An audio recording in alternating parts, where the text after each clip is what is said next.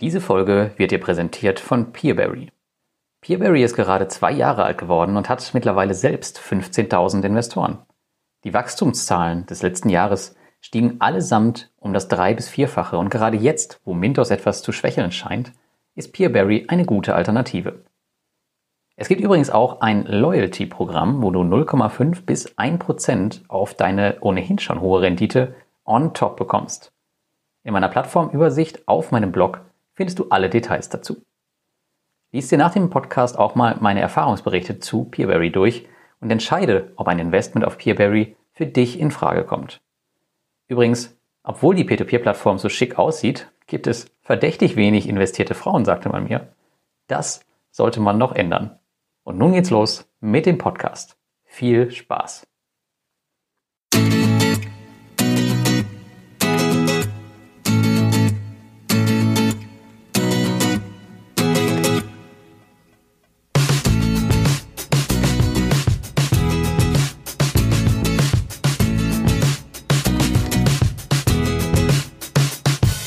Ja, willkommen zum Peer-to-Peer-Café Folge Nummer 9. Und ja, heute sind wir endlich mal annähernd in der gleichen Zeitzone unterwegs. Aber ich glaube nicht ganz, denn wir haben heute die Christiane dabei und die ist, glaube ich, in England, oder Christiane?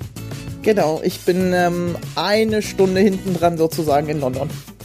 Ja, ich bin eine Stunde drauf in Tallinn, also haben wir ein bisschen Zeitversatz, okay. aber Fast alle europäischen Zeitzonen abgedeckt. Genau. Ich, ja.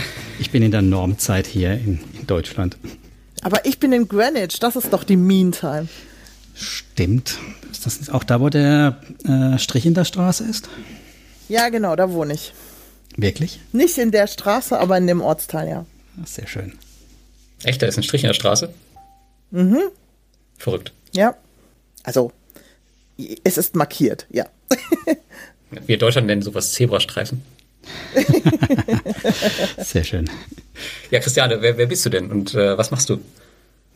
Ja, ich bin ähm, Journalistin, ähm, ich ähm, zudem Beraterin, ich berate die ähm, Luftfahrtindustrie äh, im Bereich Barrierefreiheit und ähm, außerdem kümmere ich mich um meine Finanzen. Deswegen habt ihr mich wahrscheinlich eingeladen. Ähm, und ähm, habe so ja P2P vor fast zwei Jahren entdeckt und ähm, ja, beschäftige mich seitdem damit, habe ähm, alle mögliche einschlägige Literatur und Podcasts gehört und was es so alles gibt und ähm, bin auch auf den Face in den Facebook-Foren aktiv und ähm, finde es alles ganz ähm, interessant äh, und faszinierend, aber natürlich ähm, auch mit Vorsicht zu genießen. Hm. Okay, das hört sich schon mal ziemlich interessant an. Gab es nicht auch eine Peer-to-Peer-Plattform, die irgendwas mit Flugzeugen macht? oh, äh, höre ich zum ersten Mal. Ist mir noch nicht untergekommen. Ja, ich glaube, irgendwo bei Klaus Lehmann hatte ich mal irgendeine Plattform entdeckt, die irgendwie was mit Flugzeugen macht, aber ich glaube, die sind auch schon pleite, oder? Zumindest gibt es ein aktuelles Projekt gerade bei, ich glaube, Monetera, die ein Flugzeug in Deutschland finanzieren. Das ist so ein kleines Flugzeug. Okay. okay. Es gibt, ja. gibt alles. Okay, verstehe. Okay, ja, bevor wir jetzt zu dem englischen Teil kommen, wollen wir gerade mal durch unsere News flügen, Thomas? Machen wir gern. Ich versuche es kurz und knackig zu halten. Ich habe mich mal endlich wieder an meine Portfolio-Reports gemacht. Ich weiß, weiß nicht, ob du dich noch erinnerst, Lars. Ich habe es ja mal geschafft, wöchentlich zu reporten, wie mein Portfolio aussieht. Aus dem wöchentlichen ist dann monatlich geworden und mittlerweile schaffe ich nicht mal mehr monatlich alles aufzuarbeiten und zu präsentieren und habe es jetzt nach einem Quartal quasi geschafft anzufangen. Habe den ersten Teil im Kasten, der zweite ist auch fast fertig und habe mit den Schwergewichten angefangen und nicht mit den renditestärksten Plattformen. Ja, das war so mein, meine Hauptarbeit in der letzten Zeit und ich habe im zweiten Teil dann auch meinen allerersten richtigen Komplettausfall, den ich rein habe im Reporting. Und mir ist bei Flender der Golfbetrüger jetzt auch ähm, auf ausgefallen gesetzt worden. Was ist denn der Golfbetrüger? Sagt dir das gar nichts? Der Golf, das war dieser berühmte nee. Golf-Tour-Kredit, der nicht nur bei Flender gelistet wurde, sondern auch bei Linked Finance. Und okay. es dadurch auf, aufgefallen ist, dass Flender ähm, Kommunikationsdefizite hat. Der war bei Linked Finance schon lange auf zahlt nicht und Default gestellt und mhm. bei Flender ist immer noch irgendwie Geld geflossen und dann kam halt raus, dass Flender sowohl so ein Deposit eingeführt hat, mhm. als auch bei der Kommunikation ähm, Nachholpotenzial hatte. Okay, verstehe. Genau. Das, hat, das ist jetzt durchgeschlagen. Das sieht man dann auch schön, äh, wie es meine Kurven alle runterzieht. Ja, das war so der große Punkt dann in meinem Report jetzt. Ja, so richtig äh, Entwicklung sieht man bei Flender auch nicht. Ne? Also ich habe die auch schon lange im Portfolio, aber irgendwie so ja, nach oben wirklich geht es ja auch nicht, wenn man das vergleicht mit den nee. anderen Plattformen. Ich ziehe da auch gerade mein Geld ab. Also ich finde es auch nicht mehr so spannend. Tatsächlich überlege ich mir das auch. Ja, ich mache es jetzt nicht so oft, Geld abziehen von Plattformen, aber in dem Fall muss ich mir das auch echt überlegen, mal zum Jahresende. Also der Hauptgrund ist eigentlich, dass ich dort keine Projekte in letzter Zeit gesehen habe, wo ich dachte, ja, da möchte ich mich engagieren und ähm, da Geld rumliegen lassen ist ja auch albern. Und deswegen habe ich gedacht, okay, dann investiere ich das Geld woanders. Also bei mir liegt nicht viel rum, bei mir ist das meiste gebunden und zum großen Teil, nein, nee, zum großen Teil, zum großen Teil ist noch nicht ausgefallen, aber ich habe Ausfälle von über 20 Prozent und das fände ich halt schon heftig. Also ich hatte bei Flender gar keine Ausfälle, aber einfach kein, mir haben die neuen Projekte nicht mehr gefallen mhm. oder es war jetzt nichts, wo ich jetzt sagen würde, ja, finde ich interessant, ähm, ja, und habe mich dann dagegen entschieden. Ja, also ich habe auch ich denke, mit Linked Finance fühle ich mich ziemlich gut aufgestellt. Das läuft so. Das läuft auch wesentlich schmerzfreier. Von daher reicht mir eine Plattform im Irland jetzt auch. Lass auch Flender auslaufen. Wobei neue, die neueren Projekte, zumindest mal was das Rating angeht und wie es aufbereitet ist und auch die Kommunikation schon besser sich darstellen. Also Flender hat da schon gelernt. Nur ob die Projekte dann auch besser performen, muss sich halt auch wieder über die Zeit zeigen. Ne? Wann war denn der Golffall ungefähr? Wann, wann wurde das eingestellt? Ist jetzt schon, ich glaube, fast ein Jahr her. Der ist dann auch nach Spanien abgehauen, der Typ. Ich glaube, wir hatten es in einer unserer ersten Folgen sogar, Lars, ne, ich ah, okay. erinnere. Ich glaube, in der mhm, ersten ja. hatte man es mal davon, genau, von einem Golftours. Der ist nach Spanien abgehauen, hat äh, überall viel Geld eingesammelt und da ist bis heute noch nichts passiert. Also mhm. scheint ein Geschäftsmodell zu sein, das funktioniert. Krass, okay. Jo, und dann äh, haben wir ja natürlich noch, das hat Lars sicherlich auch mitgekriegt oder alle mitbekommen, bei Mintos ist ja der zweite Anbahner ins Straucheln geraten. Ne? Aforti, die Geschichte scheint noch nicht ganz durch zu sein. Da gibt es jetzt neue Meldungen mit Betrugsverdacht bei denen selber im Laden. Zwar fließt noch Geld, heute hat Mintos ja reagiert, nochmal eine Mail rumgeschickt, dass es noch nicht ganz so dramatisch alles ist. Aber ausgestanden, finde ich, ist es nicht. Und dann haben wir ja Rapido Finance gesehen, jetzt die Tage. Ne? Hm, das war ein Tag, glaube ich, nach der Abwertung im Rating von Windows selbst, oder? Oder zwei Tage danach und dann fielen auch direkt die Zahlungen aus. Ja, das fand ich auch sehr krass. Also das war, also selbst Mintos hat dann wohl nicht den richtigen Riecher immer ne, an der Stelle. Ich glaube, es ist auch verdammt schwer. Ihr müsst mich aufklären, was bei Mintos passiert, weil mich hat ja Mintos leider rausgeschmissen, weil ich in Großbritannien lebe. Die haben ah, ja allen, ja, die haben ja allen ähm, ja, Leuten mit britischem Wohnsitz im Juli, also eigentlich von einem Tag auf den anderen gekündigt. Und ähm, seitdem kriege ich auch keine Kommunikation mehr von Mintos. Ja, Mintos, bei Mintos ist ein Anbahner, nicht nur bei Mintos, bei Vivento ist da auch Aforti auf nicht mehr handelbar und auch nicht mehr neu ähm, investierbar gesetzt worden weil mhm. keine Zahlung mehr ankam. Und das war so ein ewiges Hin und Her. Ist es jetzt daran, dass die, die das Interface, die Schnittstelle nicht richtig bedienen können? Haben die kein Geld mehr? Sind die pleite? Und noch läuft die Wette von Lars und mir. Also Lars ähm, ist der Meinung, da passiert überhaupt nichts, es geht alles gut aus. Okay. Ich eigentlich auch, weil ich habe tatsächlich bei Viventor ein paar Afforti-Kredite mit deutlich Abschlag eingekauft, aber wir wissen es nicht, ob es nicht doch noch knallt so richtig an der Stelle. Okay. Und die Woche kam eben ein weiterer Anbahner, wo die Zahlungen auch komplett eingestellt wurden. Und ich glaube, da gab es jetzt keine, da klemmt irgendwas, sondern da ging es wirklich darum, dass die kein Geld mehr haben, oder? Habe ich das falsch verstanden? Nee, das, äh, das hörte sich tatsächlich so an. Ähm, aber ja, sind wir mal gespannt, äh, was da, was da noch so passiert. Aber auf jeden Fall, Christian, es muss gerade nicht böse drum sein, dass du gerade nicht mehr auf Mintos bist. Ähm, ja, den Eindruck hatte ich ehrlich gesagt gut. auch. Ja, ja, ja, den Eindruck hatte ich ehrlich gesagt auch. Und ähm, ich kann bei Mintos nur noch Geld abziehen. Also ich hab, bin halt noch investiert in ein paar Kredite, die halt äh, quasi laufen. Aber ich kann halt nicht mehr neu investieren. Ich kriege kein Newsletter mehr, ich kriege keine Informationen mehr. Und ähm, sobald mein Geld dort abgezogen ist, denke ich, machen sie den Account auch zu. Ähm, aber meine Wahl war das nicht, ähm, sondern hängt offensichtlich mit den Problemen äh, mit der äh, FCA, der britischen Regulierungsbehörde, zusammen, dass sie keine britischen Kunden mehr haben. Wollen, dürfen, was auch immer. Hm. Da steigen wir später ja noch ein bisschen ein. Das interessiert mich schon, was die Regulierungsbehörde mhm. da macht und nicht macht. Genau, das ja. ist ein gutes Thema.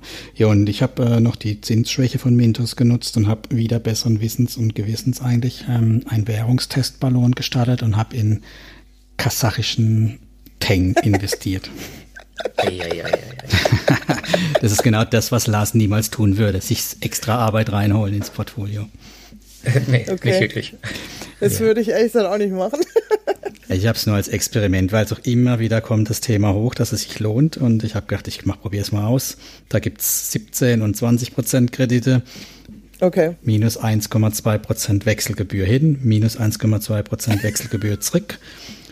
Plus äh, Währungsschwankungen, muss man mal sehen, ob die sich abwertet, die Währung. Also ich glaube nicht, dass ich jetzt drauflege, aber ich bin mir auch fast sicher, dass ich nicht mit deutlich mehr als 10 Prozent rauslaufe. Ein Jahr gebe ich mir für das Thema. Siehst du, deswegen hast du auch keine Zeit, um deine Reports zu schreiben, weil da du dich mit beschäftigst. Da hast du recht, wenn ich so Quatsch immer mir einfällt. Ja, ja ich, manchmal lasse ich mich von so Zeug triggern, dann kann auch nichts dafür. Jo, das war eigentlich schon ein Durchmarsch durch meine Sachen. Ganz schnell. Ja, was gibt's bei mir Neues? Also ich bin ähm, aktuell mit dem Kolja Barkhorn von Aktien mit Kopf in Tallinn bei Bondora und heute war tatsächlich unser erster Tag äh, im Office und ähm, wir wurden da vorgestellt, wir haben unsere eigenen Arbeitsplätze jetzt da für zwei Wochen, wo wir unseren eigenen Kram machen.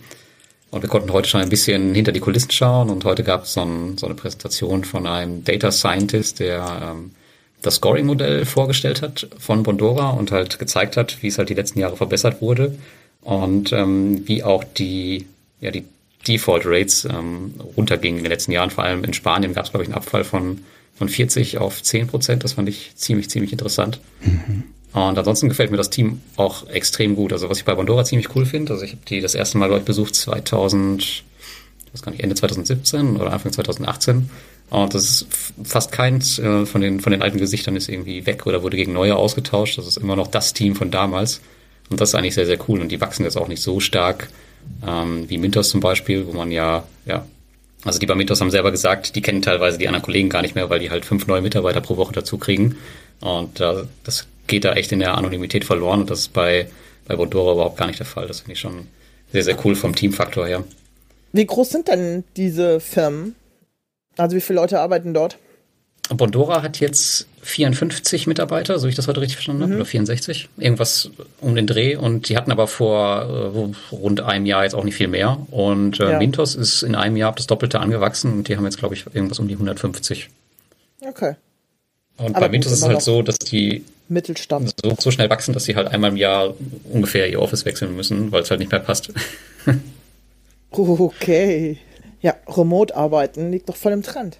Ja, das ist da, glaube ich, nicht so. Also die, die Aha, sitzen okay. schon alle gerne zusammen. Okay, verstehe. Ja, die haben doch auch so eine Wir leben zusammen Kultur ein bisschen, oder? War das Bondora? Wo so viel auch in der Freizeit gemacht wird?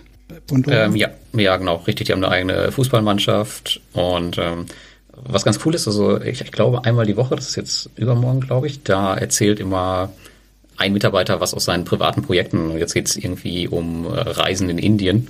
Äh, sowas äh, hält da auch Einzug. Das finde ich auch ganz cool, dass sie halt sowas machen. Und man merkt schon, dass es ein ziemlich eingeschworenes Team ist und auch ein sehr, sehr erfahrenes Team, gerade so, was der Data Scientist da heute von sich gegeben hat. Äh, das war schon sehr, sehr nett und solche Insights, ja, kriegst du halt nicht, wenn du einfach nur von außen immer drauf schaust, logischerweise. Von daher ist es echt nett. Mhm. Ja, ansonsten, ich war beim Podcast beim Finanzvisier und den Finanzrocker oder eher im Kreuzverhör, weil der Albert ist ja jetzt nicht so pro Peer-to-Peer-Kredite und ich habe es auch leider jetzt nicht geschafft, ihn von Peer-to-Peer-Krediten zu überzeugen, wobei er jetzt, glaube ich, von den Aussagen ganz angetan war. Vor allem äh, mochte er diese Automatisierung halt dahinter. Aber ja, ich hatte äh, auch das halt, Gefühl, ähm, ja. er bewegt sich etwas, oder? Ich habe es gehört heute Nachmittag. Ja. Ja, ich fand es war, ähm, er war nicht mehr gar so kritisch wie früher. Nee, das stimmt. Das stimmt tatsächlich, ja. Aber ich glaube, also er, er meint halt, er macht halt mit Aktien relativ gute Rendite und es wird sich halt nicht lohnen, der Aufwand, gerade wenn man ja, so ein bisschen streut halt auf mehrere Plattformen, ja, kann man auch verstehen. Und gerade wenn es dann nur fünf oder zehn Prozent sind, dann, dann ähm, ist es vielleicht am Ende mehr Arbeit für ihn, äh, als es dann für ihn bringt. Äh, ja, okay. Und experimentierfreudig ist er jetzt auch nicht so, von daher nehme ich das mal so hin. Ja, und man sieht ja auch, dass das Risiko nicht äh, unbedingt klein sein muss. Ne? Also an möglichen Stellen kommen wir ja auch später nochmal dazu. Also zu sagen, naja, wenn dich dafür interessierst, dann geh rein, nimm die 10 Prozent oder wie viel auch immer, beschäftigt damit aktiv. Aber wenn dich nicht interessierst, dann bleib bei dem ETF-Thema und fertig. Ne? Ja. Ja, genau. Ich glaube, der ist ja finanziell sowieso mit allem durch, von daher bringt es jetzt auch nichts da, jetzt noch was Neues anzufangen, vermutlich. So schätze ich es zumindest ein. Ja, gut, wollen wir mal zu, zu England übergehen? Sehr gerne. Und vor allem, was, was mich so ein bisschen interessieren würde, ähm, aktuell hört man ja tatsächlich, dass extrem viele Plattformen, also die letzten drei Plattformen, die, glaube ich, pleite gegangen sind, waren alle in England. Die Frage ist jetzt, ja. ähm, lohnt es sich überhaupt noch in England anzulegen? Also haben wir nächstes Jahr überhaupt noch englische Plattformen? Also ich glaube, dass die Frage, ob man noch in Großbritannien anlegen kann, ähm, hat mehr mit dem Brexit und dem Wechselkursrisiko zu tun, als mit der Tatsache, dass jetzt zwei Plattformen pleite gegangen sind.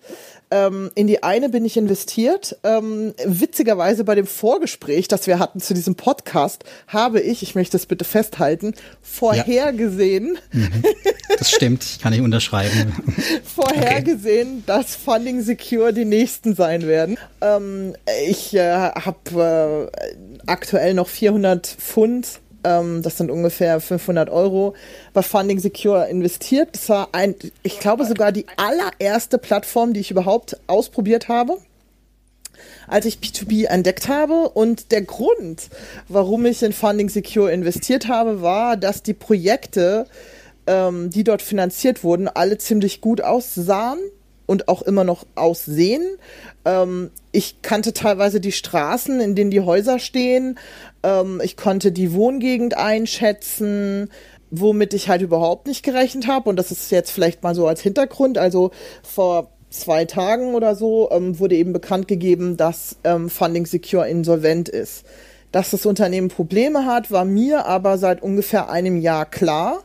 Nämlich als es zu den einzelnen Projekten nur ganz, ganz spärlich Updates gab. Also ich hatte persönlich nur in Immobilien investiert, alles andere interessierte mich nicht, aber da kann man theoretisch auch in Rolex-Uhren und in irgendwelche teuren Gemälde und in Segelboote und ich weiß nicht, was sie alles hatten, investieren. Das hat mich persönlich aber nie interessiert und fand ich auch ein bisschen windig sondern ich habe halt hauptsächlich in Immobilien investiert, die ich kannte, beziehungsweise wo ich die Straße kannte, wo ich wusste, okay, das konnte ich einschätzen. Also sehr viele Londoner ähm, Immobilien, beziehungsweise in äh, Immobilien in großen britischen Städten ähm, oder von großen Baufirmen oder die zum, hm. also für mich seriös wirkten und ähm, womit ich halt nicht gerechnet habe. Und ich glaube, das ist das Grundproblem, weswegen sie jetzt insolvent sind.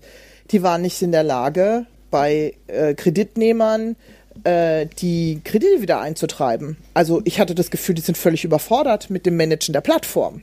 Also es gab dann ewig keine Updates, obwohl normalerweise die immer vorher alle drei, vier Wochen irgendwie geupdatet haben und ähm, ich habe kein einziges Projekt, das nicht mehr als über ein Jahr überfällig ist. Und das war auch so ungefähr die Zeit, wo ähm, man merkte, irgendwas stimmt nicht. Dann wurde irgendwann im November letzten Jahres die Geschäftsführung ausgetauscht und es wurde bekannt gegeben, ähm, ja, sie würden jetzt alles anders machen, man solle sich keine Sorgen machen und alles würde besser. Und dann war wieder quasi ein halbes Jahr fast Stillstand und dann ist mir persönlich im Juni der Geduldsfaden gerissen. Ich habe dann angefangen, den Support zu nerven und habe immer Updates angefordert, aktiv, ähm, habe mir immer ein anderes Projekt gesucht. Also ich bin insgesamt in, in fünf Kredite oder so im Moment noch investiert mit 400 Pfund, also eigentlich Peanuts. Es ging mir aber irgendwie ums Prinzip, weil ich hatte das Gefühl, diese Plattform wird nicht vernünftig gemanagt und habe dann angefangen, den Support zu nerven.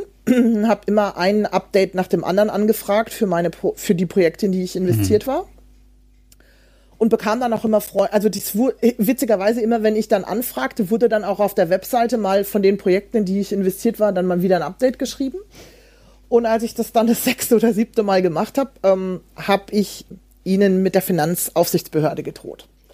Ähm, und zwar, äh, Funding Secure ist reguliert äh, durch die britische Bankenaufsicht sozusagen, Finanzaufsicht. Mhm. Aber, was ich jetzt unterdessen auch gelernt habe, das heißt nicht, also das heißt, äh, kann heißen, dass ein bestimmtes Produkt von ihnen reguliert ist, aber das, das heißt nicht, dass die ganze Firma unter deren Aufsicht steht. Und ich vermute, was bei Funding Secure der Fall ist, und zwar, die haben ein Steuersparprodukt. Ähm, man kann in Großbritannien 20.000 Pfund investieren steuerfrei ähm, unter bestimmten Voraussetzungen. Also das können ähm, kann ein ganz normales Sparbuch sein bei der Bank, das können ähm, Aktien sein bei einem Broker und das können seit neuestem eben auch P2P-Angebote sein, wenn der Broker reguliert ist beziehungsweise das Produkt reguliert ist. Und mhm. Funding Secure war so ein Anbieter. Damit hatten sie dann eine FCA-Nummer auf ihrer Webseite stehen, was ihnen natürlich auch so ein bisschen seriöseren Anstrich gab. Und ich habe sie dann gefragt, was, sie, was mich eigentlich daran hindern sollte, den Support, äh, nachdem sie offensichtlich die, die Kredite, in die, die ich investiert bin, nicht ordentlich managen, eine Beschwerde, was mich daran hindern sollte, eine Beschwerde bei der Finanzbehörde einzureichen, äh, um mich über sie zu beschweren, weil sie offensichtlich die Plattform nicht ordnungsgemäß managen, zumindest mhm. nicht die Kredite, in die ich investiert bin. Und dann passierte Folgendes, in alle Kredite oder in fast bei fast allen Krediten, in die ich investiert war, bekam ich innerhalb von zwei Stunden ein Update und auf der Seite wurde auch geupdatet. Aber die Updates muss man sich so vorstellen, da steht dann ein Satz, ja, so, wir haben den Kreditnehmer kontaktiert. kontaktiert. Ja, der Klassiker. Mhm. Wir haben eine Zwei-Wochen-Frist vereinbart oder wir haben die Papiere gesehen, ähm, wir sind in weiteren Gesprächen. Mhm. Also teilweise halt total nichtssagend, aber im Vergleich dazu, dass es halt irgendwie über Monate teilweise bei Krediten gar kein Update gab, war das ja schon irgendwie so fast ein Lichtblick. Dann kam im September, glaube ich, eine E-Mail. Hallo, hier ist Funding Secure. Ich habe von denen vorher nie irgendwelche E-Mails gekriegt. Hallo, hier ist Funding Secure. Wir wollen euch sagen, es wird ab sofort alles besser. Wir wissen, wir haben irgendwie total ähm, schlecht, das schlecht gemanagt, aber ab jetzt soll alles anders werden. Bitte vertraut uns. Und ich so, aha, okay. Und in der Tat, meine Kredite wurden alle im September geupdatet. Die Updates machten auch Sinn, teilweise jedenfalls. Mhm. Also ist, man bekam plötzlich den Eindruck, es würde sich was tun. Und ähm, das nächste, was ich hörte, war, sie sind insolvent. Das ist Hat so. sich auf jeden Fall was geändert. Also da haben sie nicht gelogen. das war das Letzte, äh, was ich dann gehört habe. Ähm, interessanterweise ist aber am Freitag, also das war ähm, nachdem die Insolvenz bekannt gegeben wurde, äh, ist einer meiner Kredite plötzlich geupdatet worden. Ich war ganz überrascht. Äh, nämlich, dass sie jetzt ein Verfahren gegen den Kreditnehmer einleiten. Und das muss ja dann offensichtlich der der Insolvenzverwalter mhm. gemacht haben. Und ähm, überraschenderweise updaten sie das offensichtlich auch, auch dann in meinem Portfolio sozusagen. Aber das ist, ähm, und ich fand Funding Secure im ersten Jahr, fand ich das total super. Ich habe, ähm, das lief einfach total gut. Die hatten Kredite, 14 Prozent. Das wurde, das waren ordentliche Projekte, wo ich sah, also für mich sah es so aus, als seien das, ähm, selbst wenn, wenn wenn der Kreditnehmer pleite geht, dachte ich, na ja, so eine Wohnung auf der High Street in Zentral-London, die wird sich schon eintreiben lassen irgendwann. Ähm, also da ist was zu holen. Das war auch der Grund, warum ich eben in keine Rolex-Uhr und in kein Gemälde invest investiert habe. Mhm. Ähm, aber ich habe halt natürlich ehrlich gesagt nicht damit gerechnet, dass, aber man lernt ja nie aus, ähm, dass eine Plattform halt einfach seine, seinen Job nicht macht und dann selbst bei so zumindest für mich sehr einfach aussehenden Werten, die da dahinter stehen, halt einfach nicht eintreibt. Also das war ehrlich gesagt äh, außerhalb meiner Vorstellungskraft, aber habe ich jetzt auch gelernt. Und äh, jetzt äh, muss man mal abwarten, ob der Insolvenzverwalter es schafft, solche Wohnungen in London ähm, dann wirklich einzutreiben. Ich kann nicht, ich kann de facto nicht einschätzen, ob es wirklich so einfach ist, wie ich es mir vorstelle oder ähm, ob die britische Gerichtsbarkeit dann doch ein bisschen schwieriger ist. Aber eigentlich war immer mein Eindruck, dass hier Schuldner schon angegangen werden und das ist ähnliches wie in Deutschland. Also man eigentlich, wenn man mit einer Wohnung bürgt, man mit einer mhm. Wohnung bürgt. Aber waren auch das Fake-Projekte oder was auch immer. Wir werden es, denke ich, irgendwann erfahren. Ich meine, das ist ja auch die Krux bei, wo ich bei vielen Plattformen sehe, dieses Thema, ich verkaufe einen Kredit, in dem Moment verdiene ich mein Geld und mhm. während dem, der Eintreib also während der normalen Rückzahlungsphase verdienen ja die wenigsten Plattformen Geld. Ja. Bondora nimmt immerhin noch Geld, wenn sie eintreiben dann später. Also die haben eigentlich ja auch kein Interesse an einem regulären Ablauf. Ne? Die wollen Kredit verkaufen. Ja. Alles andere kostet sie und sie verdienen erst wieder Geld, wenn sie anfangen einzutreiben. Und das gefällt mir eigentlich auch nicht so gut. Also deswegen finde ich die Gebühren, die ein Linked Finance nimmt bei jeder Rückzahlung, gar nicht so mhm. schlecht, weil dann ist eine hohe Motivation der Plattform auch da, das Geld einzusammeln. Mein mhm. Funding Secure, haben die Interesse gehabt, einzusammeln? Hast du da was gewusst, wie das Gebührenmodell aussah? Nee, also ich, ich glaube, dass das kein, also mein Eindruck ist nicht, dass Funding Secure ein Interesse hat einzutreiben, sonst mhm. hätten sie es halt längst gemacht. Vermutlich. Ja. Und deren, äh, deren Ratings auf den ganzen Bewertungsplattformen ist halt auch total schlecht oder sie haben dann mhm. ähm, es gibt so eine britische Website, wo man so sehen kann, wie hoch das Investitionsvolumen von den einzelnen P2P-Anbietern sind, wie viele Leute investieren, ob das hoch runtergegangen ist. Und Funding Secure hat seit, ich glaube, fast einem Jahr oder so gar nicht mehr gemeldet oder einem halben Jahr oder was okay. auch immer. Also man merkte, dass irgendwie was nicht stimmt. Und interessanterweise war das aber die Plattform, ähm, über die ich noch am meisten recherchiert hatte am Anfang, weil es war meine erste, ich wollte, mhm. äh, dann war es eine britische, ja. Genau, es war eine britische Plattform, das heißt, sie sind relativ transparent, weil man kann sich dann ähm, im Handelsregister sehr gut, also das Handelsregister ist frei offen in Großbritannien, man kann sich angucken, wer sind die Geschäftsführer, wo ist die Firma mhm. gemeldet und so weiter und so weiter. Das habe ich damals alles gemacht, da kann ich mich noch dran erinnern. Äh, damals waren in der Geschäftsführung, das waren alles, ähm, ja, in Deutschland würde man sagen, vereidigte Steuerberater. Mhm. Also die haben auch noch einen Ruf zu verlieren und habe gedacht, naja, okay, also nicht nur ein Ruf, sondern auch eine Registrierung am Ende. Also du darfst da nicht ähm, dir zu viel erlauben, wenn ja, du halt ja. sogenannt chartered bist. Ähm, und habe dann gedacht, naja, okay, das macht eigentlich einen ganz vernünftigen Eindruck. Die waren auch alle relativ, also re relativ alt oder älter. Gesetzt. Also ich sag jetzt mal ja, also im Verhältnis zum, das war, war jetzt kein, keine Leute, die man so in so einem klassischen Start-up erwarten ja, ja. würde, ja. Der und Uni eingesammelt. Der, Genau. Und habe gedacht, naja, okay, ähm, das wirkt ja noch ganz, ganz okay, es ist nicht ganz so windig, probierst du das mal.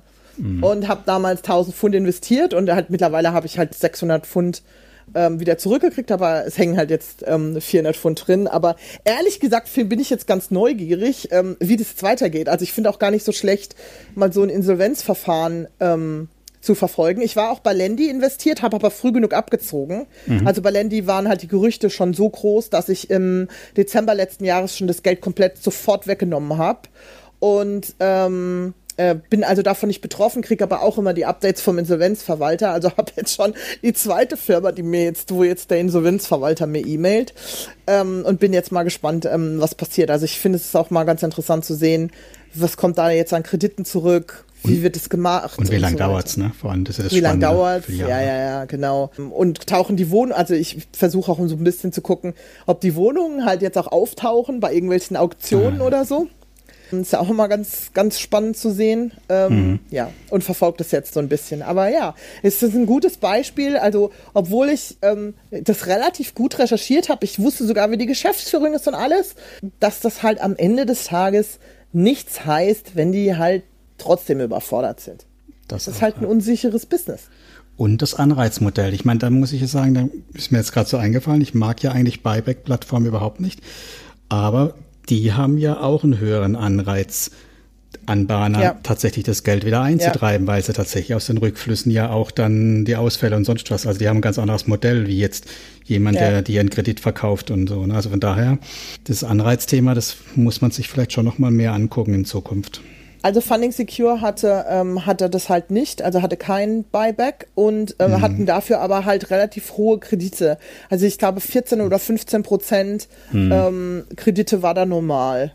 Und also zumindest für die Immobilien. Mit den anderen Krediten habe ich mich ehrlich gesagt nicht befasst. Mhm. Das hat mich nicht interessiert ja, es ist sehr interessant. Ähm, ich habe mir dann jetzt auch ähm, mal auf LinkedIn angeguckt, wer, ob es da Reaktionen irgendwie gibt, ob die Leute irgendwie ihren Job schon als gekündigt gemeldet haben. Mhm.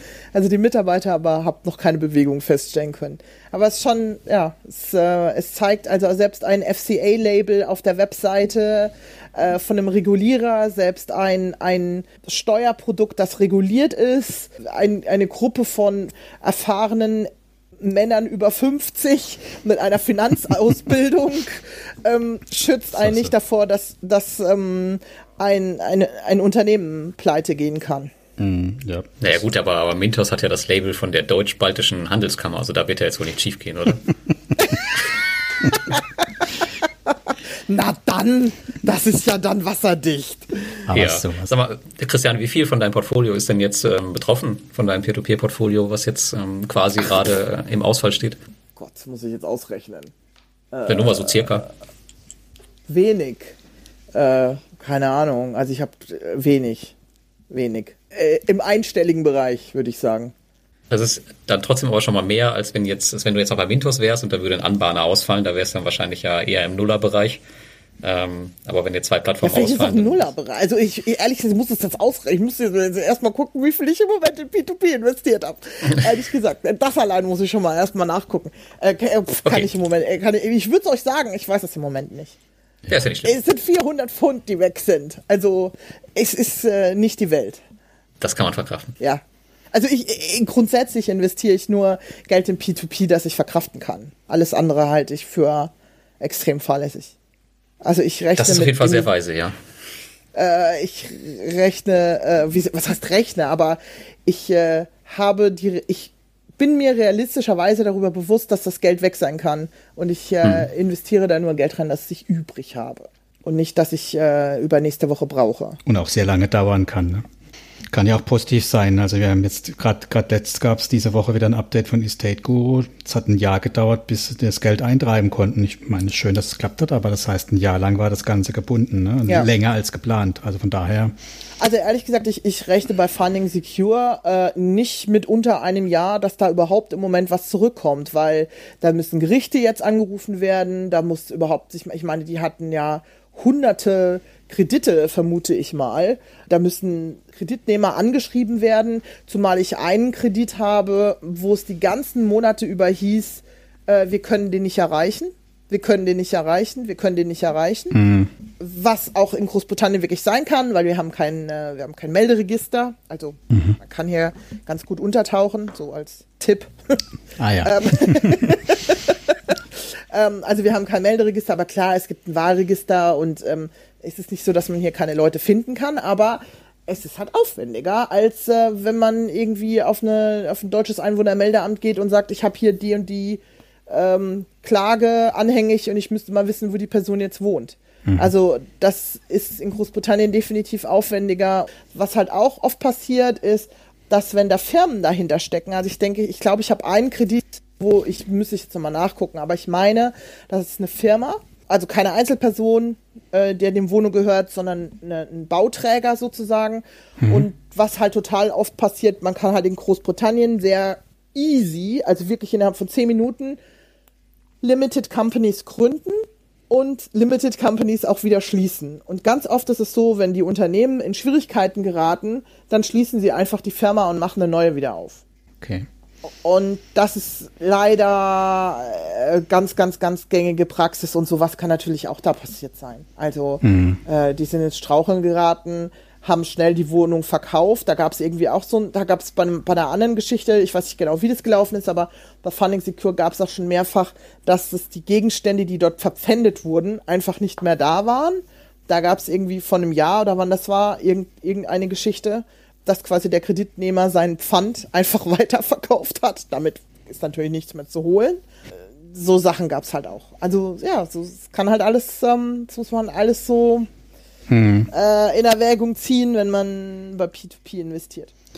Du hattest aber eben gesagt, ähm, du würdest nicht äh, oder du findest England eher unsicher wegen dem Brexit-Thema und nicht wegen den Plattformen. Ja, einfach äh, wegen der äh, wegen den starken Kursschwankungen des Pfund im Moment. Also das geht ja hoch und runter äh, und keiner weiß, ähm, wie sich das Pfund in den nächsten zwölf Monaten entwickeln wird. Also das heißt, wenn man damit rechnen muss, dass man ähm, ständig von Euro und Pfund wieder wechseln muss und das Geld rüberschieben und wieder zurückholen muss, also da würde ich schon eher fast sagen, ähm, dann macht man besser Forex-Trading.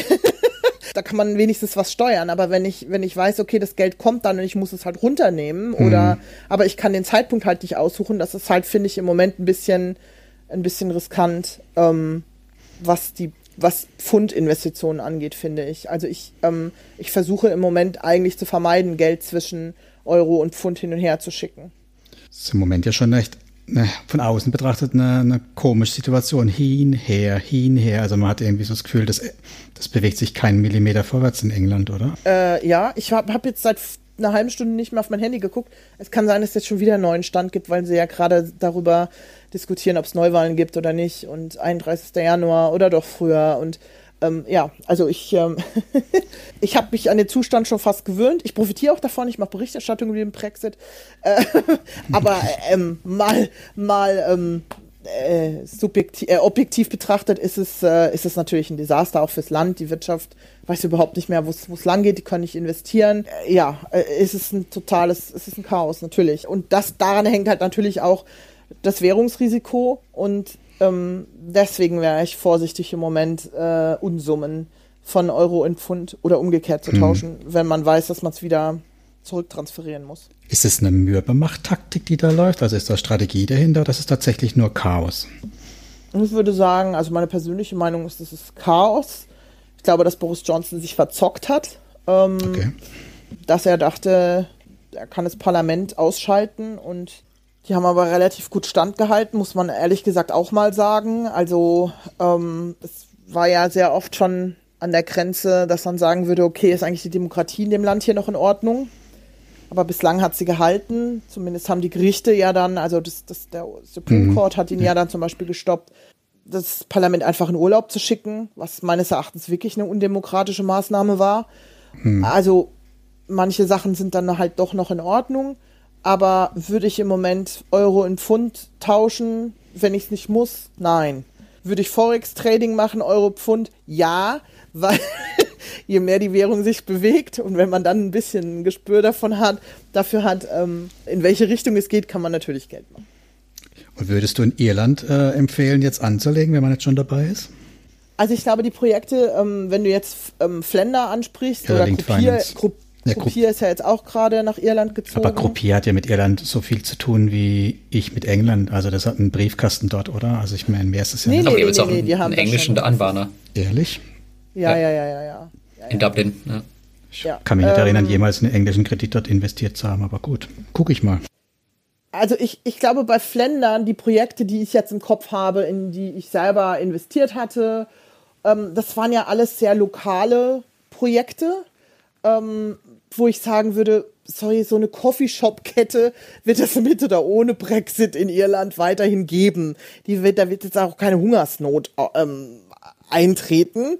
Ich hatte allerdings, glaube ich, auch in ein Transportunternehmen, also so eine LKW-Firma mhm. investiert. Da würde ich sagen, das kann schwieriger werden. Also das wäre so was, wo ich heute sagen würde, also das ist aber auch schon eineinhalb Jahre her oder so, wo ich heute sagen würde, hm, würde ich mir nochmal überlegen, ob ich das mache. Also ich denke, da hängt sehr stark davon ab, was das für, was das für Projekte sind. Aber ähm, Irland wird unter dem Brexit leiden und wiederum dann aber auch wieder nicht. Die haben ja selber auch eine relativ äh, stabile nationale Wirtschaft, die jetzt erstmal nicht unbedingt mit Großbritannien Geschäfte machen muss, muss. Hm. Ähm, oder die nicht, die ihre Ware vielleicht auch vom Kontinent beziehen, zum Beispiel. Also, was Fländer angeht, sehe ich das ehrlich gesagt nicht so kritisch. Auch wenn ich selber im Moment nicht mehr in Flender investiere, aber die Projekte, die ich da, da gab es, glaube ich, eine Friseurkette und keine mhm. Ahnung was. Also Haare geschnitten wird, eine Bar, genau. Also Haare geschnitten und getrunken wird immer, mit oder ohne Brexit. Müssen wir mal vorschlagen, dass die Plattform jetzt zukünftig auch die Branche dann äh, als Auswahlkriterium äh, in den Auto-Invest äh, aufnehmen. Ne? Ist keine schlechte Idee. Mhm. Ist, ist keine schlechte Idee. Also ich denke, es ist, äh, es ist schon ein Unterschied, ob ich irgendwie in ein lokales Bauprojekt in, in, äh, am Rande Dublins investiere, weil die Wohnungen brauchen die auf alle Fälle, oder ob ich einen LKW eines Transportunternehmens, das ständig irgendwie an der britischen Grenze rumsteht und keine Geschäfte machen kann, investieren. Hm. Äh, ja, kann einen Unterschied machen. Das ist richtig, ja. Aber also ihr macht euch ja beide viel zu viele Gedanken, finde ich. Also ich investiere bei Crowdesto in irgendwelche Projekte in Kambodscha und die laufen einfach durch. noch, Lars. Guckt noch, mir gar nichts an. Noch, Lars. so habe ich, ja, so, hab, so mache ich das bei Gruppier. Also Gruppier und, und Swaper ähm, laufen bei mir auch durch. Die gucke ich mir auch nicht an. Ja, aber man fragt sich ja wirklich ähm, oft, was ist eigentlich der richtige Weg? Also macht am Ende wirklich Sinn, so viel Zeit da reinzustecken und sich die Projekte anzuschauen und am Ende stehst du trotzdem mit weniger Rendite da oder ja. mit, mit der gleichen Rendite. Ja, ja das stimmt. Ja. Ich habe bei Funding Secure, habe ich ja gesagt, habe ich ja voll die Recherche gemacht. Was hat's mir jetzt gebracht? Naja. Nix. Nix. ja, genau. Das, das ist zum Beispiel, also man kann halt Glück haben, aber man kann halt genauso auch Pech haben. Ist wohl so. Unsere alte Rede, ne? Diversifikation, möglichst viele verschiedene ja, und hoffen, dass genau. es nicht, nicht massiv einschlägt, das Ganze. Ja, aber du machst ja beides. Ja, du diversifizierst ja und ähm, pickst ja auch noch die Rosinen raus oder versuchst es zumindest. Ja, ich versuche natürlich wie immer den Markt zu schlagen. Kann zwar keiner, aber ich versuche es trotzdem. Ne? Ja. Naja, manchmal ist es ja auch ganz, ähm, wie soll ich das sagen? Also manchmal macht es ja auch einfach Spaß, sich irgendwie Projekte anzugucken und die dann zu begleiten und irgendwie zu sagen, ah ja, diese, diese Kaffeehauskette in Dublin, dann bin ich in Dublin, dann gehe ich da mal hin. So, also das macht ja auch ein bisschen Spaß. Also tatsächlich bei Linked Finance, das ist ja auch 50 Euro Business-Kredite, da mache ich alles nur über ein Autoinvest, da gucke ich mir auch nichts mehr an, Lars, ne? so ja. zu deiner Beruhigung. Also das, aber bei Crowdestor schaue ich schon nochmal genau hin, was das für Projekte sind. A, weil ich eh manuell investieren muss, du ja auch, ne? Noch, noch müssen wir alle, ne? Also angeblich ja fast fertig, aber noch nicht da. Also, also gucke ich mir sie an und da, wenn mir es nicht gefällt, dann lasse ich es ja sein. Ne? Oder wenn ich sage, jetzt das, der kommende Horrorfilm, wo der jetzt kommt, würde ich aus einem gesunden Menschenverstand daraus auch nicht finanzieren, aber das finde ich total cool und ich werde 50 Euro investieren, um zu sehen, ob es vielleicht doch klappt. Ne? Hm. Das Problem bei Crowdesto ist ja, also wenn du dir erst die Berichte durchliest und das Geschäft, das Businessmodell, dann ist der Kredit sowieso finanziert, dann kannst du eh nicht mehr rein. Ja, man, bei solchen Projekten ist ja oft, dass man vorab ein paar Infos kriegt. Also ich habe bei dem unsäglichen Pelzding habe ich ja auch angeschrieben, den Janis, oder? Mhm. Genau, ja. da habe ich eine, eine Vorab-Info gekriegt und bei dem ersten Mafia-Spiel war ja auch Vorab-Infos zu haben und ich weiß nicht, ob es zum Horrorfilm auch schon was gibt. Also so bei solchen Projekten gibt es ja schon, wo man manchmal das äh, vorab ein bisschen was bekommen kann und sich dann eher einen Eindruck machen kann. Außerdem waren die jetzt auch nicht so klein, da hat es schon ein paar Stunden gedauert, bis die voll waren. Ne? Hm. Du bist also in Pelze investiert, ja? Selbstverständlich nicht, also das ging echt gar nicht für mich. Aber wir haben ja schon gewitzelt ne, auf, auf Twitter von wegen äh, in dem Horrorfilm, der letzte Überlebende wird dann ein James Ryan sein mit dem Zobel, dem Blutigen und dem Hals, ne? Der ja. aus einem abgeholzten äh, Naturschutzgebiet raussteigt. Ja, manchmal muss man da stark sein, tatsächlich von manchen ja. Projekten, ja. Oder halt einfach sagen, nein. Kann ich mir dann schon auch erlauben. Genau. Ja, muss ja nicht überall dabei sein. Nein, genau. muss man nicht. Ja, ähm, genau, Christiane, du warst ja auch so nett damals, so haben wir uns auch kennengelernt, ähm, dass du tatsächlich ja. mal am Briefkasten vorbeigefahren bist. Ne? Also da war es ja wirklich ja. nur ein Briefkasten, oder? Ja, das Der Fast Invest war, Limited. Ja, ich war bei Fast Invest äh, Briefkasten äh, in einer wunderbaren Adresse in London. In Canary Wharf, das ist das, ähm, ja, das sieht man immer auf den London-Bildern, diese, diese Halbinsel, wo die ganzen Hochhäuser, äh, Bankenhochhäuser stehen. Und ähm, in einem dieser Hochhäuser hat eben Fast Invest seinen Sitz. Und ähm, wir haben uns auf der, in der Facebook-Gruppe eben ausgetauscht, ähm, ja, was ist eigentlich los mit Fast Invest, was ist das für eine Firma? Und warum haben die eigentlich fünf Offices in ganz Europa? Und äh, da das Headquarter in London ist, habe ich gedacht, ich gehe dann halt mal hin. Bin dann tatsächlich zu einem dieser Tower gegangen, ist auch noch gar nicht so weit von mir. Und habe dann festgestellt, dass es, also ich habe zwar kein Firmenschild von Fast Invest gefunden, aber ein Firmenschild von Regus. Und ähm, vielleicht kennt ihr Regus, das sind die ähm, diese Bürodienstleister, wo mhm. man Briefkästen, auch Schreibtische, keine Ahnung, was mieten kann. Und bin dann auf die Idee gekommen, ich habe sogar eine Regus-App auf meinem Handy, äh, noch als ich vor dem Gebäude stand, die anderen fünf Adressen von Fast Invest in Europa einzugeben. Und das waren eben auch ähm, Regus-Offices in ganz Europa ja, und so haben wir uns kennengelernt, weil wir eben darüber gelacht haben und gesagt haben, okay, jetzt wissen wir auch, wo Fast Invest sitzt. Und ich habe keine Ahnung, ob da Schreibtische stehen oder ob das wirklich nur ein Briefkasten ist oder was auch immer. Also so weit bin ich ja nicht gekommen oder ich habe es noch gar nicht versucht.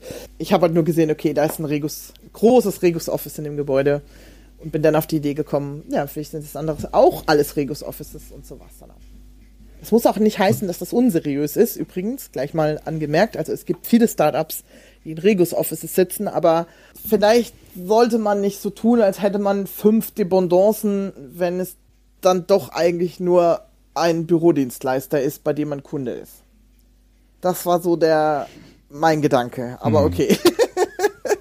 Und tatsächlich, so, wenn man auf die Website schaut, dann wollen die ja tatsächlich sehr groß erscheinen mit Satellitenoffice hier ja. und da und 20.000 genau. Investoren. Aber genau, also sie, sie machen halt sehr, sie plustern sich halt sehr ein bisschen auf. Und das war, äh, das, und da habe ich, da, ich hatte dann kurz danach noch ein paar Mal mit dem Support von denen zu tun. Ich war bei Fast Invest investiert, hatte mit dem Support zu tun, fand super unübersichtlich, wie die, wie die ihre, ähm, wie die die Erträge listen, nämlich quasi gar nicht. Du musst es immer manuell zusammenzählen. Mhm. Und, und habe dann gesagt, was sie es mal ändern können. Oder ähm, dann haben sie ja relaunched, dann gab es einen Webseiten-Relaunch, ja. dann war das Ganze noch unübersichtlicher. Dann konnte man überhaupt nicht mehr sehen, was eigentlich die eigenen Erträge sind, also die Zinserträge. Dann habe ich sie wieder angemeldet und habe gesagt, sorry Leute, aber möchtet ihr mir nicht mitteilen, wie viel ich verdient habe? Nein. Bekam dann eine sehr, also so habe ich es nicht geschrieben, ich war schon freundlich und bekam dann aber von denen eine relativ pumpige Antwort zurück und habe dann gedacht, wisst ihr was Leute, dann halt nicht. Und habe dann mein Geld abgezogen. Und das war mir ein bisschen zu viel Intransparenz, Regus Office, fünf Adressen, man weiß nicht, wer die Anbahner sind oder wo die Kredite überhaupt herkommen, dann irgendwas mit Krypto und das war mir too much. Aber heute ist alles besser, denn heute sind sie super transparent, denn wir haben jetzt ähm, einen, einen neuen Darlehensanbahner aus Russland, den ausrangierten, den äh, Groupier rausgeworfen hat. Und ja, aber von den anderen Darlehensanbahnern weiß man aber immer noch nichts. Also. Aber auf jeden Fall sind sie heute, sind auf einem guten Weg. Das ist aber jetzt auch nicht wirklich vertrauenserweckend, wenn, sie, wenn dieser Anbahner bei einem anderen rausgeflogen ist und Fast Invest ihn dann nimmt. Ja, man muss dazu sagen, er ist auch noch auf Mintos, glaube ich, und auf Eventor, glaube ich auch. Ja, und Lars ist auch ja. überhaupt nicht parteiisch. Nein, ich finde es ja auch alles sehr schräg, aber ja, also wir warten ja auch schon seit fast zwei Jahren, nicht ganz, aber seit über einem Jahr auf den Geschäftsberichten haben wir bis heute noch nicht gesehen. Also von daher sehr sehr, ja, sehr kritisch also, zu sehen, auch finde ich. Mir war, mir war es einfach zu, mir war es zu intransparent ja. und zu, ja, wir sitzen in Canary Wharf und dann, ja, nee, also das ist so, sowas mag ich halt einfach nicht. Ja, Von mir aus kann, dann mag ich lieber, dass irgendwie ähm, ein Unternehmen mit 30 Leuten in, in, dem, in dem Keller, Office in London sitzt, aber einen ordentlichen Job macht. Das ist mir doch mhm. egal, wo die sitzen. Also, warum braucht man denn so eine Aushängeradresse? Man fragt sich auch echt, warum manche Sachen, warum das so schwer bei denen ist. Ich meine, jetzt mit dem neuen Darlehensanbahner auch. Also die haben jetzt zwar diese Mail an die Investoren rausgeschickt, dass das jetzt dieser russische ist, aber ansonsten sieht man auf der Website nirgendwo was darüber, außer dass jetzt russische Kredite da sind. Und man hätte ja mal irgendwie eine Darlehensanbahnerübersicht vorbereiten können ja. und meinetwegen nur den reinpacken können, aber selbst das ist ja mhm. nicht drin. Aber das, ist ja jetzt, also, das ja, kommt jetzt nicht von ja heute auf mal, morgen. Du siehst ja nicht mal, was deine Zinserträge sind insgesamt, seit du dort äh, investiert bist. Nicht mal das geht. Na gut, das, also das, das siehst du, glaube ich, oder? Das rechnet man sich nein. selber auch aus. Nein, ich muss es ständig, ja, natürlich. Ja, nein, ich muss es ständig manuell ausrechnen. Nee, nee, das, das, das war, glaube ich, vor dem Update, also mit dem neuen, Aha, mit dem Relaunch von der Website. Okay. Genau. Jetzt haben sie okay. den Statistikbereich, da kannst du das von Monat von zu Monat richtig schön sehen. Also okay, gut. Äh, das ist wirklich ein, eine gute Änderung, würde ich sagen. Eine ja, genau, okay, da gibt es grafische okay. aufbereitet, schöne Kurven und so, das sieht gut aus mittlerweile. Okay. Aber davor war es wirklich schlimm, ja, so wie, ja, genau. so wie jetzt und, bei Crowdestor. Äh, ja. ja, oder auch ein Stück ja. weit bei Groupier, das ist auch nicht wirklich schön, ne? Ja, aber die haben die Gewinnübersicht, also da kannst du dir ja so, haben so eine ja. Das ist schon, ja, es ist besser, aber so richtig übersichtlich finde ich die auch nicht. Ja, also nee, Fast Invest war mir zu intransparent und dafür zu, ja, im Englischen würde man sagen, so Window Dressing. Also wir zeigen, wie toll wir sind, wir haben ein schönes mhm. Schaufenster, aber mhm. man weiß nicht so wirklich, was dahinter ist. Ja, schauen wir mal, wie es sich entwickelt. Also wir haben ja schon Wetten abgeschlossen, wie lange es die gibt. Und ich finde, dafür gibt es schon relativ lang, Lars, oder? So ja. hätte verloren, wenn wir wirklich gewettet hätten. Ne? Ja, tatsächlich. Also, aber auf Wundern tut es mich irgendwie auch nicht. Also, meine, es guckt ja auch niemand wirklich dahinter, oder? Also, es interessiert keinen. Ja, solange das Geld fließt in alle Richtungen, wahrscheinlich nicht. Ne? Die Frage ist natürlich ja, nur, genau. ja. ist es vielleicht wirklich, also wir wissen ja nichts, aber wenn es was Kriminelles wäre, wenn da könnte mal was passieren natürlich. Und ähm, aber solange das Geld fließt, glaube ich, äh, guckt da wirklich keiner genauer hin, warum auch. Ja. Ne? Und die werden mit Sicherheit keine FCA-Lizenz beantragen. warum hat Windows ja, die nicht gekriegt? Weißt du das? Oh Gott, nee, das weiß ich nicht mehr. Ich, ich, ich hab's. Ja, weil sie, es ging halt um irgendwelche Standards. Aber schon ein bisschen merkwürdig, dass man das drei Jahre versucht und dann am Ende nicht schafft. Also das ist auch meines Erachtens ein bisschen ein Reputationsproblem jetzt, also zumindest bei den britischen Kunden, die wissen, was die FCA ist. Also wenn man das macht, dann muss man schon sicher sein, dass man das hinkriegt. Aber war, die, war der Ablehnungsgrund nicht ähm, von der FCA der, dass ähm, die ja nicht daran geglaubt haben, dass das Geschäftsmodell von Mintos langfristig tragbar ist? Ja, aber das wäre ja noch, das weiß ich nicht mehr. Aber ich habe es damals gelesen, ich habe es extra vergessen, aber das wäre ja noch verheerender. Also wenn die, wenn die, wenn die Finanzaufsicht nicht glaubt, dass, dass das Unternehmen wirtschaftlich arbeitet auf Dauer, äh, das ist ja genau das, was wir eigentlich nicht wollen, oder? Das stimmt. Aber gut, was das FCA-Label wäre, das wissen wir jetzt auch, von daher. Ja, das ist auch richtig. Aber ähm, ja, korrekt. Na, immerhin wird dann ein, äh, ein Insolvenzverwalter eingesetzt. Das ist auch schon mal positiv, ne? Also die Abwicklung hm. an sich scheint ja zu funktionieren. Ja gut, aber bei Lendi, also ich kriege jetzt immer diese, diese Schreiben vom Insolvenzverwalter, obwohl mein Konto auf Null steht, aber das ist so viel, viel Wörter. aber ich, ich habe jetzt nicht das Gefühl, dass äh, ich bis jetzt irgendeinen Cent gesehen hätte, wenn ich da Geld noch investiert hätte. Okay. Genau, wo hast du denn noch Geld investiert, Christiane, um mal, um mal die ganzen äh, Negativsachen jetzt hinter uns zu lassen und nach vorne zu schauen? Croupier, Swiper, Investio, You Own, da werdet ihr mir sicher gleich nachfragen. Mhm. Ähm, äh, You Own habe ich den, äh, ist mein größter, äh, ja, mein größter, wenn das überhaupt P2P ist, können wir gleich drüber diskutieren, ob das überhaupt P2P ist, aber ja, ich würde sagen ja. You soll ich mal kurz erklären, was You Own ist? Ah, was hast du noch in deinem, deinem Portfolio? Dann können so, was habe ich noch in meinem Portfolio? Äh, ein bisschen Bondora, ja, Mintos halt. äh, ich wäre noch bei Mintos, wenn sie mich noch investieren lassen würden, aber dann nicht mehr. Ähm, den habe ich vergessen. Finbee. Ach, schön. Ähm, mhm. Crowdstacker ist auch eine britische Plattform. Ähm, die haben auch ein richtiges, die haben auch eine Lizenz. Ähm, das ist dieses Steuersparmodell, also wo man quasi über eine Investition quasi ähm, steuerfrei Zinsen generieren kann. Bis zu 20.000 Pfund. 20.000 halt Pfund in Zinsen. Nee, 20.000 Pfund in Investment. Wie ah, hoch ja. die Zinsen sind, die dann daraus generiert werden, ist egal. Ja, dann ist ja natürlich dann klar, dass die Leute dann angelockt werden von einer Plattform, die 14 Prozent bezahlt. Ne? Richtig. Mhm. Genau das. Schönes Modell, ja. Den habe ich noch vergessen. Ich glaube, das, das war es im Moment. Also, You Own, mhm. Iuvo, ich gucke gerade, ich öffne gerade meine Liste. Ah ja, Peerberry, Estate Guru. Und das war's. Also doch einige der üblichen anderen, Verdächtigen hast du. Genau. Und ich habe schon reduziert.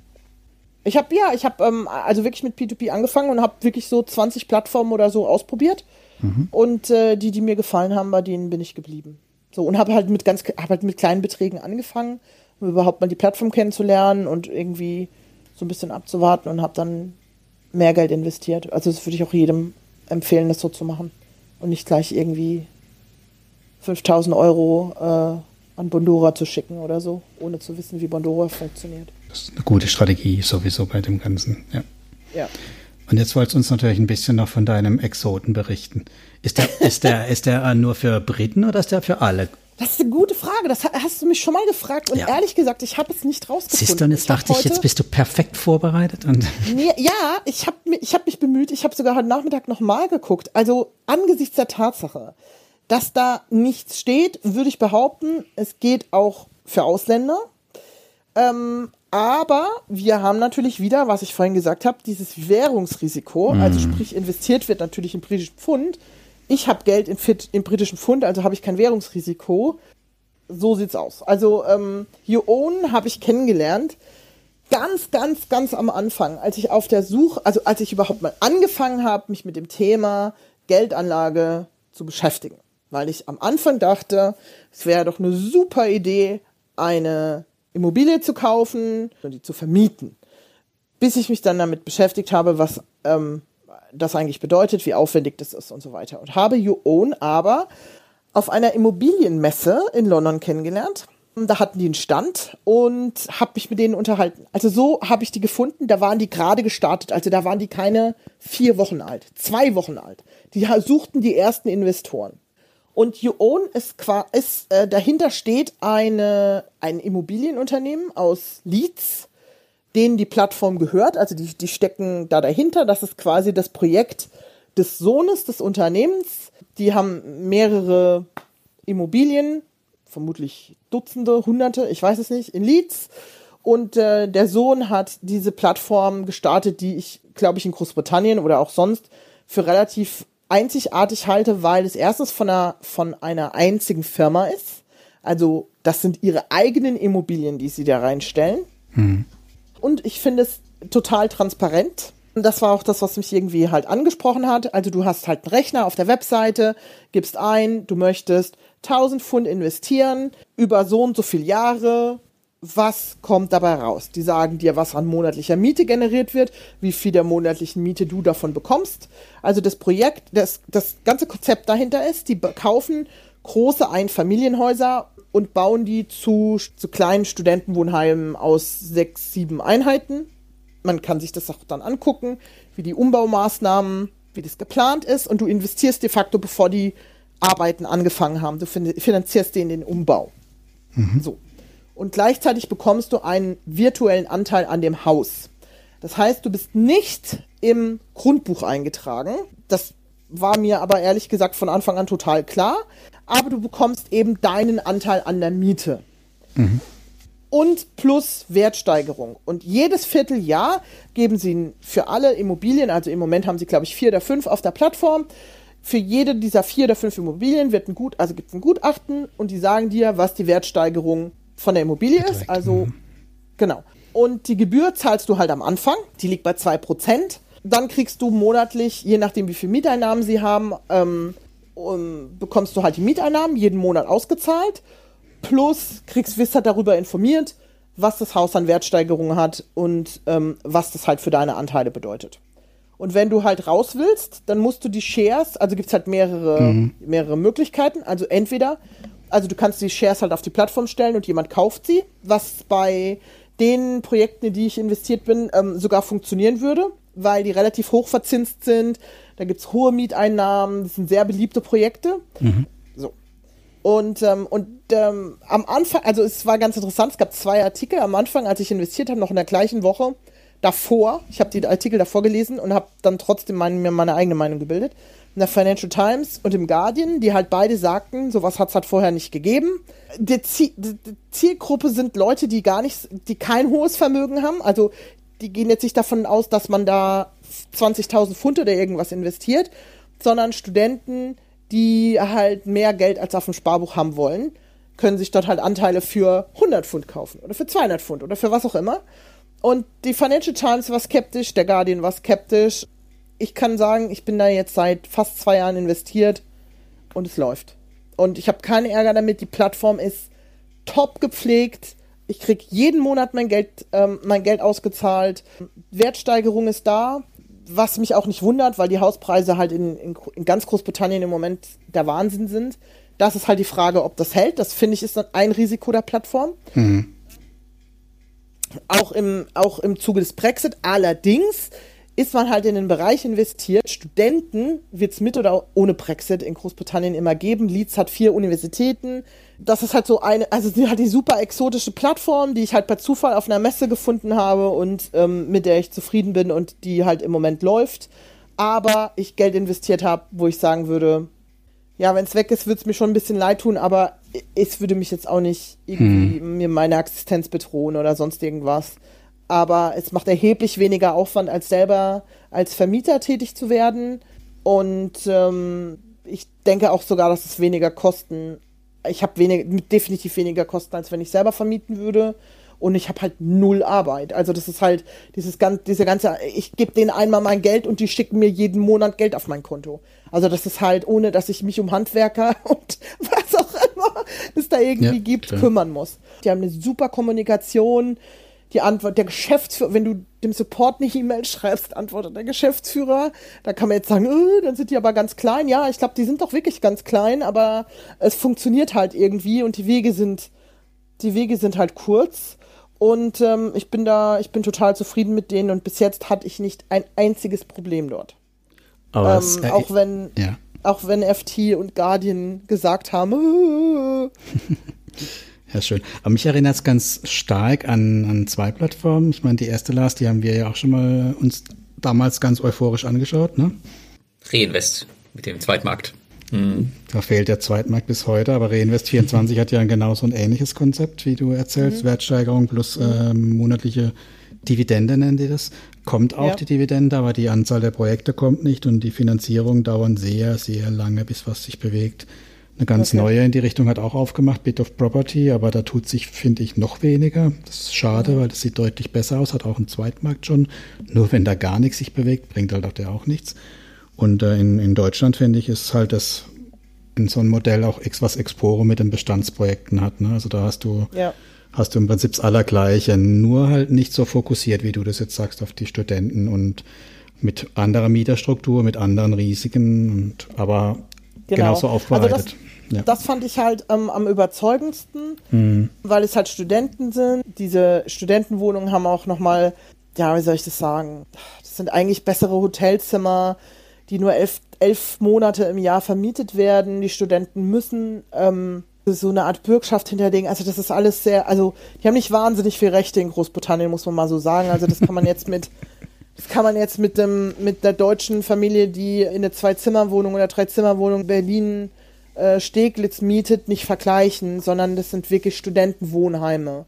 Also damit kann man es eher vergleichen. Und äh, beim Studentenwerk habe ich auch nicht wahnsinnig viel Rechte gehabt, glaube ich, mich zu erinnern. Aber Sklavenhaltung also ist keine, ne? Nein, aber wie soll ich das sagen? Also das ganze Problem mit Mietnomaden, mhm. Leute rausklagen und nicht. so weiter, mhm. ähm, gibt, es, gibt es de facto nicht. Und es ist eine relativ gute Zielgruppe, weil es sie halt immer gibt. Mhm. Die Unis in Leeds werden nicht so schnell hops gehen. Mhm. Ähm, dafür gibt es zu viele internationale Studenten in Großbritannien und nicht nur Europäer, die meine ich gar nicht. Also selbst wenn jetzt die Europäer wegblieben, wir machen No Deal Brexit, es gibt keine Erasmus mehr und keine Ahnung was. Selbst wenn alle Europäer wegbleiben, die Inder, die Chinesen, Vietnamesen und keine Ahnung was, die kommen immer noch nach Großbritannien, um hier zur Uni zu gehen. Mhm. Das wird auch so bleiben und die Briten selber gehen ja auch an die Uni. Und die, die sind, ist auch nicht immer vor Ort, also die bleiben ja auch nicht alle bei ihren Eltern wohnen. Für mich war, war das sehr überzeugend und ich habe es gemacht. Ich habe also klar, ich habe recherchiert, ich habe mir auch die Firma angeguckt und alles, und die Geschäftsführung, ich habe dem Geschäftsführer gemeldet und so weiter und so weiter. Also wieder, ich habe Recherche gemacht. Das heißt nicht, dass man dann nicht trotzdem auf den Bauch fallen kann, wie wir jetzt wissen. Oh ja. Aber irgendwann muss man halt mal eine Entscheidung treffen, ob man das Produkt mag oder nicht. Und ich mochte es und seit zwei, seit zwei Jahren läuft es echt ähm, super. Schön. Jo, ich denke, jetzt haben wir aber auch ganz schön viel über England gehört, oder? Haben wir noch irgendwas offenes, Lars, für? Nee, ich glaube, die Folge ist jetzt auch schon ganz schön lang geworden. Ich glaube, wir können jetzt langsam mal zum, zum Ende kommen. Ja, wir könnten, ja. oder hast du noch was, Christiane, was du unbedingt Nein. uns mitgeben magst? Nein. Nein, durch Nein. reicht, Nein. ne? Genau, dann haben wir bestimmt noch ein paar Veranstaltungshinweise. Lars, du bist wieder unterwegs, ich weiß es. Ja, ich glaube, wenn der Podcast rauskommt, dann war das Finanzbarcamp wahrscheinlich schon. Wann ist das? Äh, äh, am, ich glaube, 6.11., also nächste Woche, jetzt von unserem Aufnahmetermin aus. Ja, nächste Woche Freitag kommt es raus. nee, am, äh, am 9. Am 9. ist das Finanzbarcamp, aber ich glaube mal, da sind eh alle Karten ausverkauft, von daher ja. egal. Aber das Peer-to-Peer-Community-Treffen in Frankfurt, ähm, das ist kurz vor Weihnachten und zwar am 20. 20. Mhm. oder 19. Äh, Dezember, ich bin mir gerade nicht sicher. Müssen wir mal in die äh, Facebook-Gruppe schauen. Und ich schreibe es in ja. die Show Notes rein, ja. Das wäre super, genau. Christiane, das wäre doch was für dich. Also Frankfurt ist doch jetzt äh, super erreichbar per Flughafen und so. Kannst du doch mal kurz rüberkommen? Ja, äh, hatte ich sogar schon angedacht. Ähm, ich Aha. wollte eigentlich schon zum, ich wollte sogar schon zum letzten kommen. Und irgendwas ist mir dazwischen gekommen. Äh, aber ja, ich hatte es angedacht. Ja. Im Frühjahr vielleicht.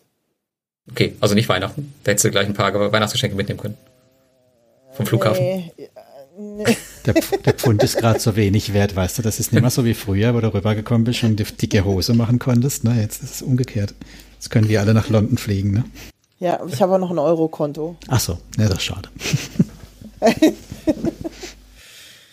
ja, nee, äh, ich komme vielleicht im Frühjahr wirklich mal vorbei. Ja, Dezember cool. in Frankfurt finde ich nicht so super, aber im April oder so nett. Da freuen wir uns. Ja, ansonsten habe ich keine Daten. Ähm, mhm. Wenn du nichts mehr hast, sind wir, glaube ich, am Ende. Ich habe nichts mehr. Wie immer unseren üblichen Aufruf. freue mich immer, wenn sich jemand bei mir meldet. Ja, bedanke mich ganz herzlich bei dir, Christiane, dass du dir Zeit genommen hast und uns doch. Ja, vielen Dank für die Einladung. Ja, vielen Dank und für die Einblicke in dein Portfolio. Super cool. Dann. Gut, gut. Ich wünsche euch einen schönen Abend.